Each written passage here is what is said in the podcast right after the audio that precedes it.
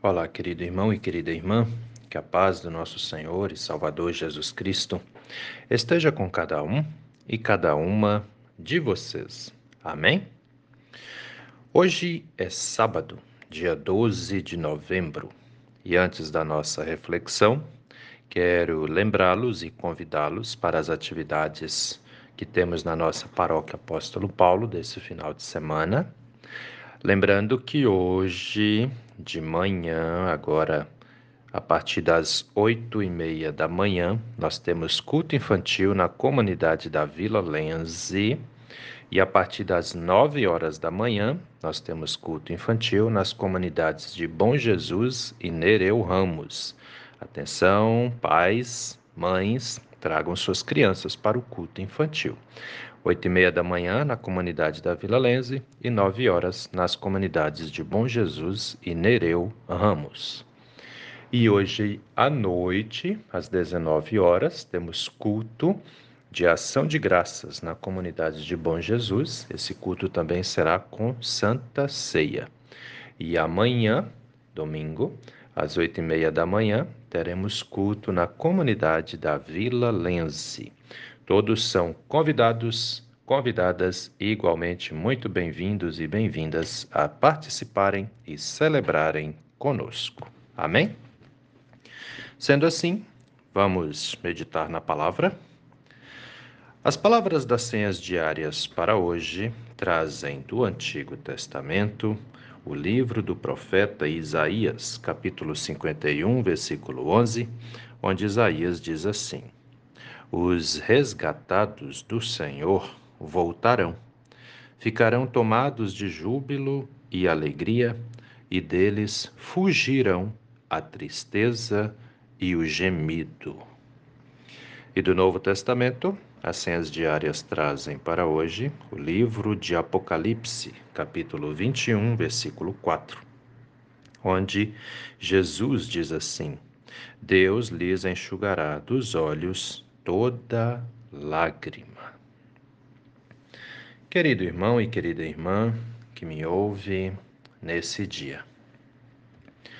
Alguma vez na sua vida você já ouviu a frase que diz: é, Nós somos remidos por nosso Senhor Jesus Cristo, ou nós fomos remidos por nosso Senhor Jesus Cristo? Já ouviu essa frase? Tem ideia do que significa isso? A palavra remir, né, ou remil, ou remido, aparece na Bíblia. E ela tem a ver com Jesus, ou Deus, e nós. Nós fomos remidos, né, por Jesus. E o que quer dizer isso? Quer dizer que nós fomos resgatados. Muitas pessoas ouvem essa frase: Nós fomos resgatados, Jesus nos salvou, Jesus nos resgatou. Né? Jesus veio ao mundo para nos salvar. Jesus veio ao mundo para nos resgatar. Muitas pessoas já ouviram essa frase. E uma vez eu tive uma experiência bem interessante. A gente estava conversando sobre isso, eu e um, um grupo de, de pessoas. E conversa vai, conversa vem. Eu falei, pois é. Ainda bem que nós fomos resgatados por Jesus. E aí teve pelo menos umas três pessoas que ficaram assim na dúvida, pensando, pensando. Eu olhei e falei, opa. Aí eu perguntei, não é? Aí teve um que falou assim, mas resgatado? Resgatado, eu não sei, eu fui salvo. Mas resgatado, resgatado de quê? Falei, olha aí, as pessoas sabem, mas muitas vezes não têm clareza, né? Ouviram falar, meio que entenderam, mas muitas vezes não têm clareza. Nós fomos salvos, nós fomos resgatados. Muito bem. Salvos de quê? Salvos da condenação eterna que nós, infelizmente, trouxemos para a nossa vida por causa do pecado. O pecado quebrou a nossa boa e santa comunhão com Deus. Ah, e aí, no fim das contas, a gente acabou se tornando escravo do pecado e do diabo, né? Merecedores da condenação do inferno. Então, Jesus veio nos salvar disso, dessa condenação, né? Ah, e ele nos resgatou de quê? Pois é, ele nos resgatou, ele nos tomou de volta das mãos do inimigo, do diabo. Entendem? Para entender isso melhor, nós precisamos ir lá no início da Bíblia, lá em Gênesis, no capítulo 3. Deus tinha dito para Adão e Eva não comerem do fruto da árvore que ficava no meio do jardim do Éden, né? Essa árvore era a árvore do conhecimento do bem e do mal, e eles não deviam comer do fruto daquela árvore, que o dia que eles comessem, eles morreriam, né? O diabo então entra numa serpente e, con e conversa com Eva, ilude Eva, dizendo que ela deveria comer, que não tinha nada a ver, ela podia comer, que eles não iriam morrer, eles teriam poder de conhecer o bem e o mal. Leia Gênesis 3, vocês vão achar bastante interessante. E aí Eva comeu da árvore, da fruta da árvore que Deus proibiu. Ela não só comeu, como também deu daquela fruta para Adão, e Adão também comeu. E aí, naquele momento, eles começaram a ficar maliciosos. Eles perceberam que estavam nus. Quando Deus chamava eles pelo jardim, eles escondiam, né? Não queriam estar mais tão tranquilamente assim na presença de Deus, ou seja, ali o pecado entrou na vida deles. Eles passam a estar agora sob a influência do inimigo né? Por isso que o ser humano comete tantos erros. Observa para vocês verem se não é. Por isso que o ser humano é tão desobediente. Nós herdamos isso de Adão e Eva. Então, quando Jesus vem aqui, ele nos salva dessa condenação, se sacrificando na cruz, ou seja, derramando seu sangue na cruz por nós. Ele pagou por nossas vidas. Por isso que nós falamos que ele nos resgatou. Ele nos tomou de volta para Deus. Nos tomou de quem? Do diabo. Entende? E como é que nós. Qual é a nossa parte nisso tudo aí? A nossa parte é crer, é confiar e obedecer. Toda pessoa que crê que confia, que obedece a Deus, essa pessoa então é resgatada, ela é salva, ela tem a vida eterna que Jesus Cristo conquistou por ela, ou seja, por mim por vocês, na, na morte dele na cruz. Entendem? É assim que esse negócio funciona, para a gente poder entender. Por isso vem o profeta Isaías, no capítulo 51, versículo 11, e faz essa profecia a respeito dos salvos. Né? Ele diz assim: os resgatados do Senhor voltarão. Mas voltarão para onde? Voltarão para Deus, para conviver com Deus novamente. Porque era assim, ó, Adão e Eva conviviam com Deus no jardim do Éden, né? Deus estava ali com eles, conversava e tal, aquele negócio, visitava eles todo dia. Aí eles decidiram fazer, cometer aquele erro e aquele pecado quebrou a santa comunhão que eles tinham com Deus, né? E aí o, o ser humano ganhou essa tendência e também de se afastar de Deus. Nós temos que muitas vezes é, fazer aí um certo esforço para estarmos sempre em comunhão com Deus, nos negando a nós mesmos, né? Nos negando ao mundo, né? Nos esforçando aí para viver em comunhão. Observa para você ver se não é assim. Né?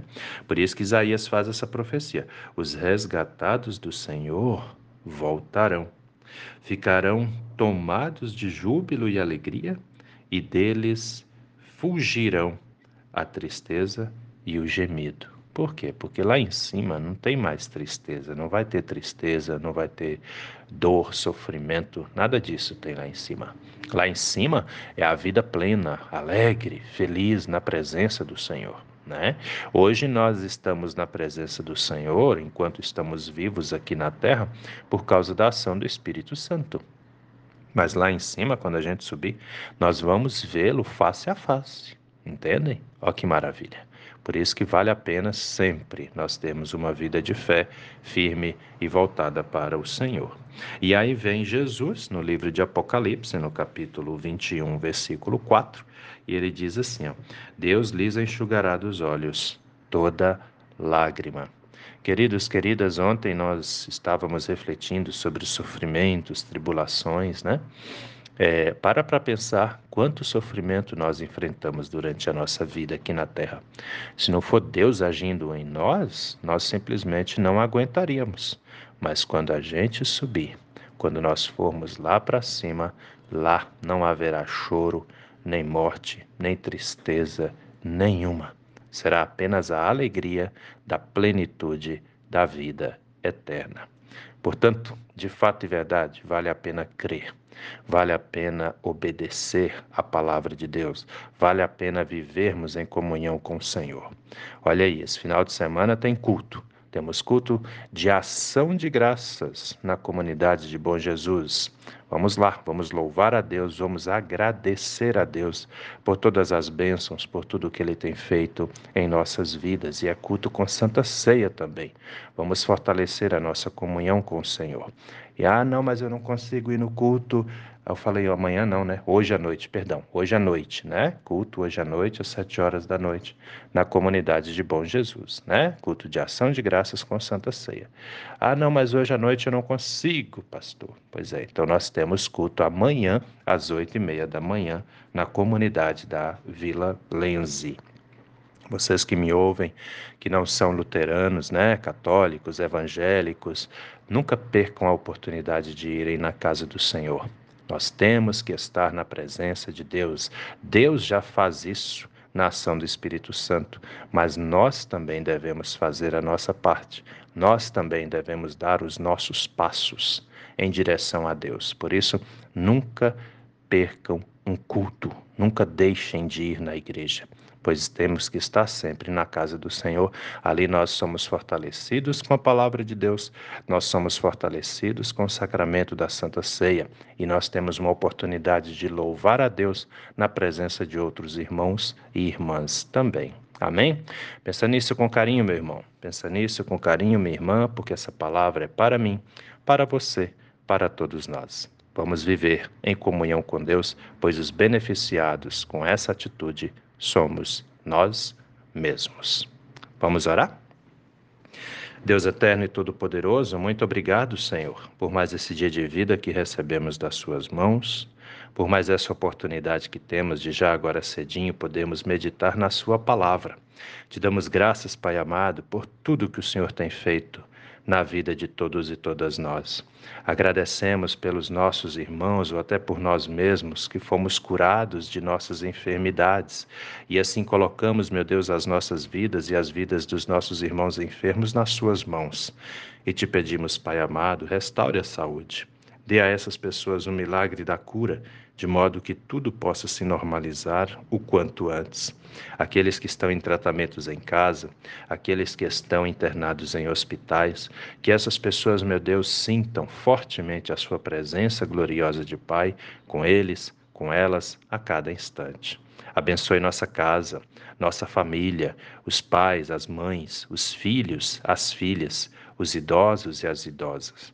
Que haja sempre, meu Deus, paz em nosso lar que a Sua presença gloriosa inunde a vida de todos e todas nós também, em nossas casas, também no nosso local de trabalho, no nosso convívio social com outras pessoas também. Fique conosco hoje, a cada instante de nossas vidas. É em nome do nosso Senhor e Salvador Jesus Cristo que te pedimos e desde já também te agradecemos, pois temos a plena certeza de que o Senhor ouve as nossas orações, atende aos nossos pedidos e está conosco a cada novo dia, a cada nova manhã. Em nome de Jesus. Amém, Senhor. Querido irmão, querida irmã, que a bênção do Deus Eterno e Todo-Poderoso, Pai, Filho e Espírito Santo, venha sobre você e permaneça com você hoje e a cada novo dia de sua vida, em nome do nosso Senhor e Salvador Jesus Cristo. Amém. E até a próxima.